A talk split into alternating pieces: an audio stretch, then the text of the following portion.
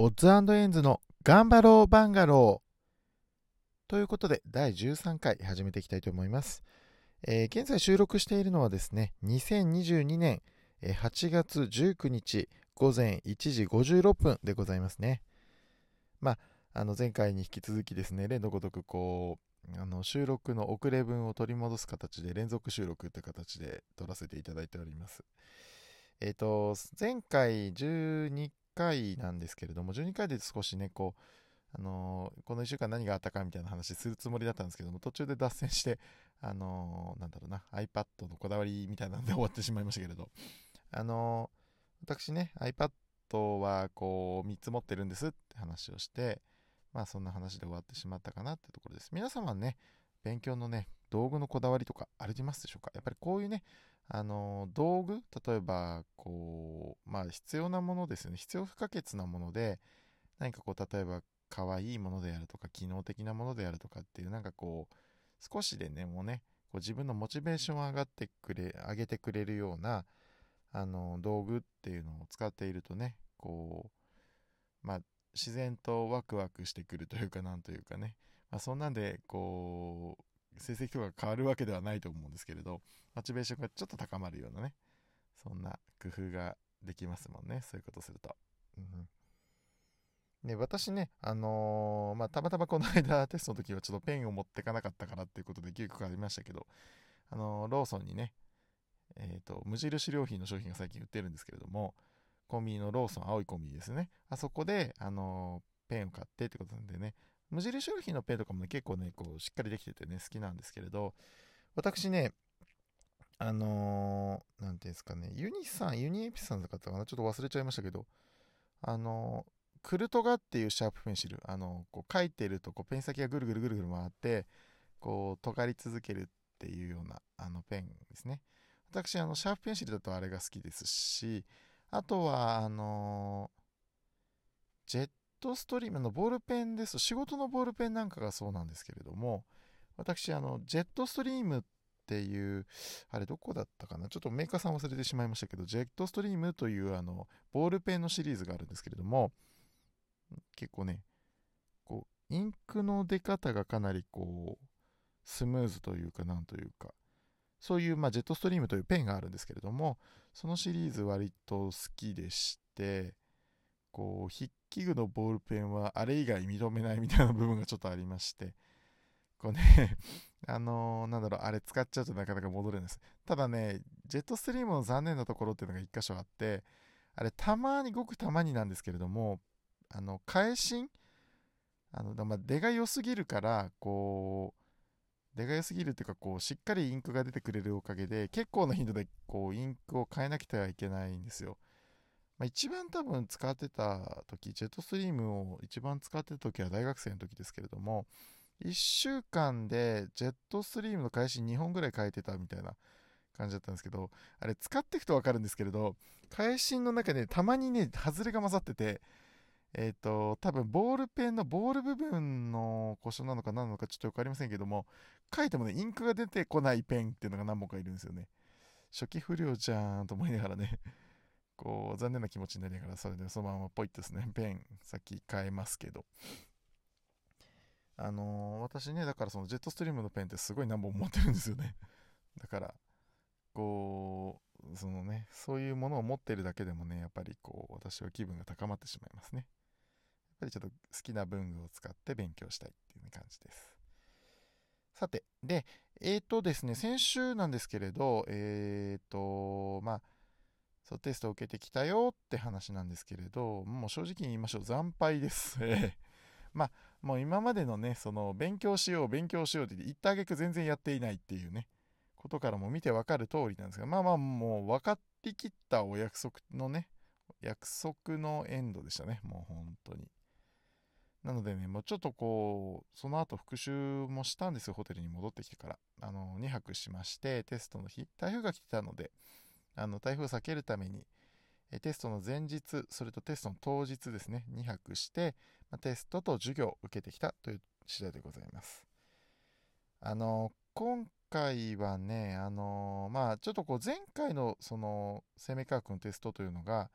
え、第1回から第10回までの総復習って感じだったんですけれども、今回は第11回から15回までのあのテストの復習ということだったので、ちょっと前より、その、なんていうんですかね、こう、こう、範囲こそ狭いんですけど、まあ、狭い分やっぱり問題数が変わらなかったりとかしたので、深くなりましたね、やっぱり。うん、ちょっとね、やっぱりこう、爪が甘いっていう部分に関しては、やっぱりこう、私のね、苦手とするところというか、こう、いつも反省するポイントではあるんですけれども、やっぱりなんかね、こう、知っていること、知っているつもりのことっていうのの洗い出しが、やっぱりちょっとね、習が不十分だったんだなと思うんですけれど、やっぱり、うーん、後にして思うと、やっぱりこう、つもりその思い込みによる、こう、できているだろうみたいな、ね、こう、ことって結構多いんだなって、やっぱり練習してみると、アウトプットしてみると分かりますね。だから、お勉強ってやっぱりインプットだけじゃなくて、アウトプットをすることってすごく大事なんだな、なんて思うわけですよ。まあ、そりゃそうですよね。だって考えてみたら、インプットするのは、まあ、私なんかね、こう、興味本位で、こう、好きな本を読んでみたりとか、好きな知識をつけたりとか、いろいろこう、気が向くままに、こう、文献だとか、その、まあ、テキストだとかを読み漁るみたいな感じですけれどもね。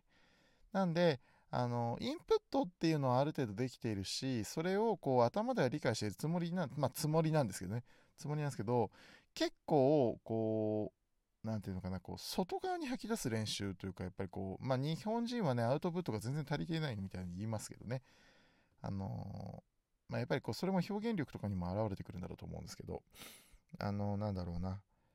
こう、だからこそ、あのー、なんていうのかな。えっ、と、外に出していく練習。まあ、ちょっとね、何冊か本読んだ中に、私の、まあ、好きな著者さんのな本の中にもね、こう、こう、なんていうのかな、こう、記憶力を鍛えるみたいな本があったんですけども、その中では、まあ、おすすめされた勉強法として、こう、勉強した後に、こう、1分間、次の日の朝とかに1分間で、こう、思いつくことを全て紙にこう、手を止めずに1分間書き続けるみたいな、いうような勉強法が紹介されてたんですけども、やっぱりね、そういうことをしていかないと、こう、何が分かっていて何が分かっていないのかっていうのがね、やっぱりこう、釈然としないというか、インプットだけで満足しているっていうのはダメなんだなって本当に思いましたね。というかまあ、大学生とか高校生とかの時にそういうことをね、知ってるはずなんですけど、やっぱり学習しませんね、私はね。うん。なんていうのかな、こう、知識欲を満たしてそれで満足しちゃうみたいな感じなんですよね。やっぱり人に説明してみたりとか、そのテストを解いてみたりみたいなことをしてみると意外とね、分かってなかったんだ自分っていうことがね、改めてね、分かるんですよ。だから結構、こう、そういうアウトプットをすることって気づきが多くていいなって思ってますね。うーん、まあ、結構私、職業柄ね、その人と話すこと多いんですけど、あの、同じ事柄を伝える時でも、やっぱりこう、煩雑なものであればあるほど、何て言うのかな、こう、情報過多になりすぎてしまったりとか、全体が俯瞰できなくなってしまったりだとかで、なんつうのかな、こう、すごくこう、うん、要所要所の説明というか、その、